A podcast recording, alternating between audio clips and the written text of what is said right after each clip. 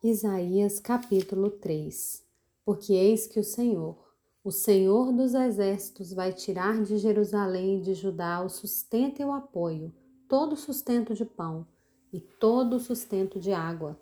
Ele vai tirar também o valente, o guerreiro e o juiz, o profeta, o adivinho e o ancião, o capitão de cinquenta, o nobre, o conselheiro, o hábil artífice e o perito em encantamentos o Senhor lhes dará meninos por chefes, e crianças governarão sobre eles.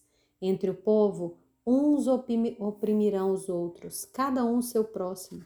Os jovens se levantarão contra os velhos, as pessoas desprezíveis contra os nobres. Quando alguém for falar com seu irmão na casa de seu pai, dizendo: Você ainda tem um manto, venha ser o nosso chefe e assuma o controle dessas ruínas.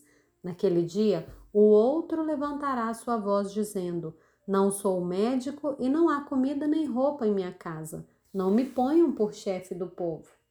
Jerusalém tropeçou e a terra de Judá está caída, porque as suas palavras e as suas obras são contra o Senhor, para desafiarem a sua gloriosa presença.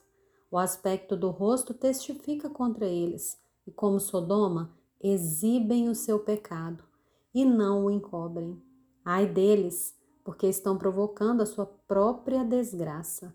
Digam ao justo que tudo irá bem com ele, porque comerá do fruto das suas ações.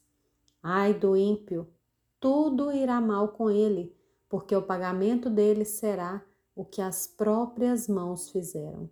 Os opressores do meu povo são crianças, e mulheres estão à frente do seu governo. Meu povo, os seus guias enganam você e destroem o caminho por onde você deve seguir. O Senhor se levanta para apresentar a sua causa.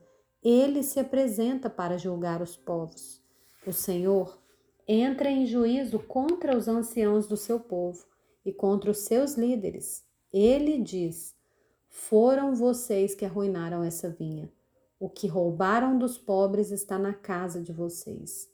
Com que direito vocês esmagam o meu povo e moem a face dos pobres? O Senhor, o Senhor dos exércitos é quem está falando. O Senhor disse: Visto que são orgulhosas as filhas de Sião e andam de pescoço erguido, com o olhar despudorado, dando passos curtos e fazendo tinir os enfeites dos tornozelos. O Senhor fará com que apareça sarna na cabeça das filhas de Sião. O Senhor fará com que se veja a nudez delas.